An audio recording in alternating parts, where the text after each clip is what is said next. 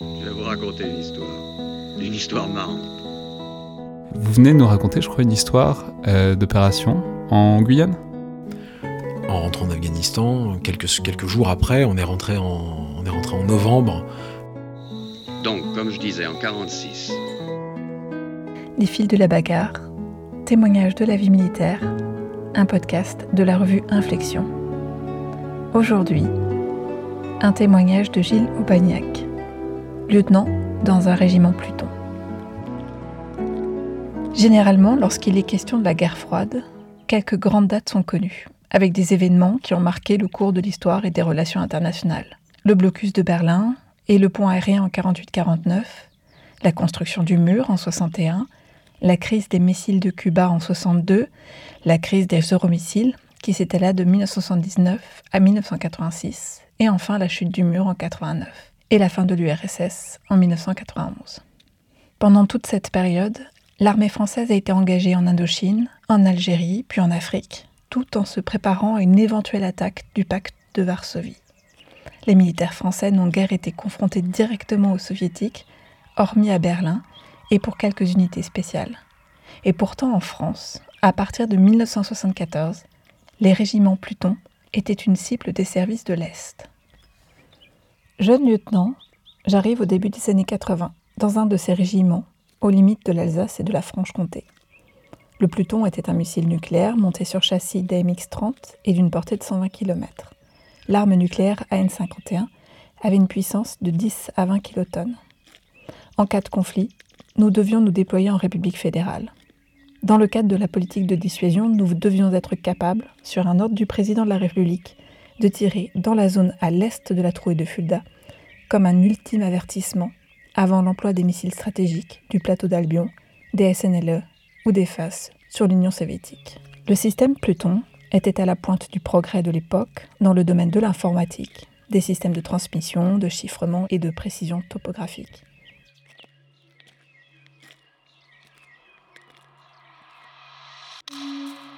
Pour un jeune lieutenant, il y avait de belles responsabilités et cette liberté de manœuvrer en terrain civil sur de grandes élongations. Nous ne nous posions guère de questions éthiques ou morales, mais tous les officiers ne pouvaient pas y servir.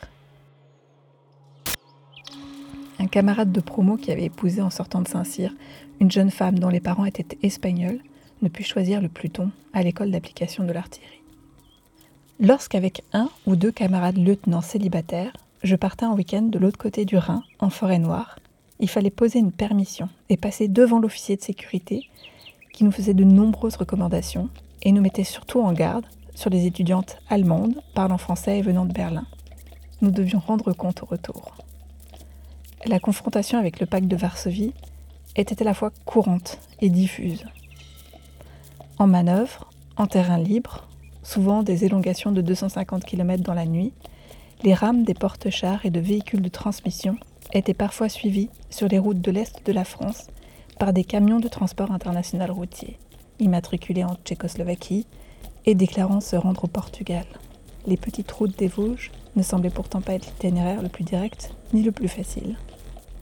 De temps à autre, il y avait quelques alertes au quartier. Peu avant mon arrivée au régiment, un curé polonais, en soutane, fut surpris un dimanche après-midi alors qu'il faisait des photos de l'accès au dépôt nucléaire depuis un pont interdit à la circulation civile et reliant le dépôt au quartier. Le poste de sécurité envoya un groupe d'intervention et le curé fut embarqué dans une estafette de gendarmerie. Mes camarades ne purent me raconter la suite de l'affaire, ils ne la connaissaient pas. Un matin, à 6 heures, en arrivant, je vois un véhicule de gendarmerie sortir du quartier. Je vais percevoir mon PA à l'armurerie pour ma permanence au dépôt nuque où le camarade que je relève me raconte l'histoire de la nuit.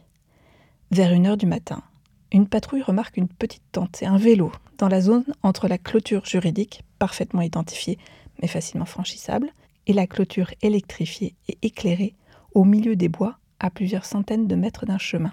Les horaires et les parcours de ronde étaient aléatoires et il n'y avait personne à cet endroit lors de la patrouille vers 23 heures.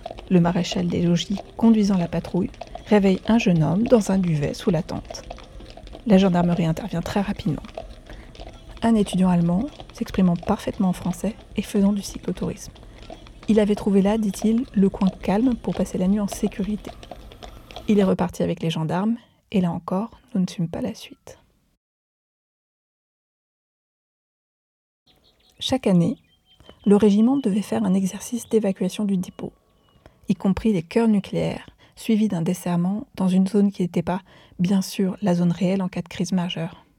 Des unités de l'ABC et de l'infanterie des garnisons voisines venaient assurer le bouclage de la zone.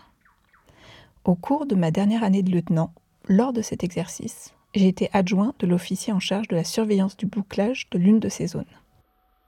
Elle était assez importante car il fallait toujours respecter les distances minimales de sécurité nucléaire entre chaque pion en cas d'attaque aérienne préventive soviétique.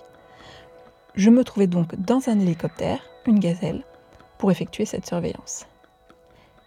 un carrefour de petite route, à proximité de la zone de bouclage, je remarque une voiture blanche, à l'arrêt.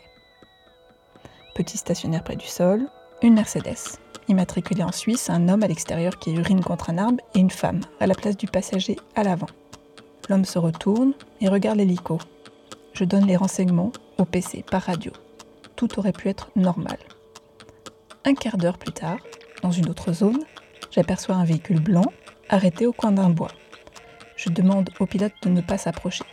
J'informe le PC qui envoie une reconnaissance en véhicule. Nous restons loin et en haut en attendant son arrivée.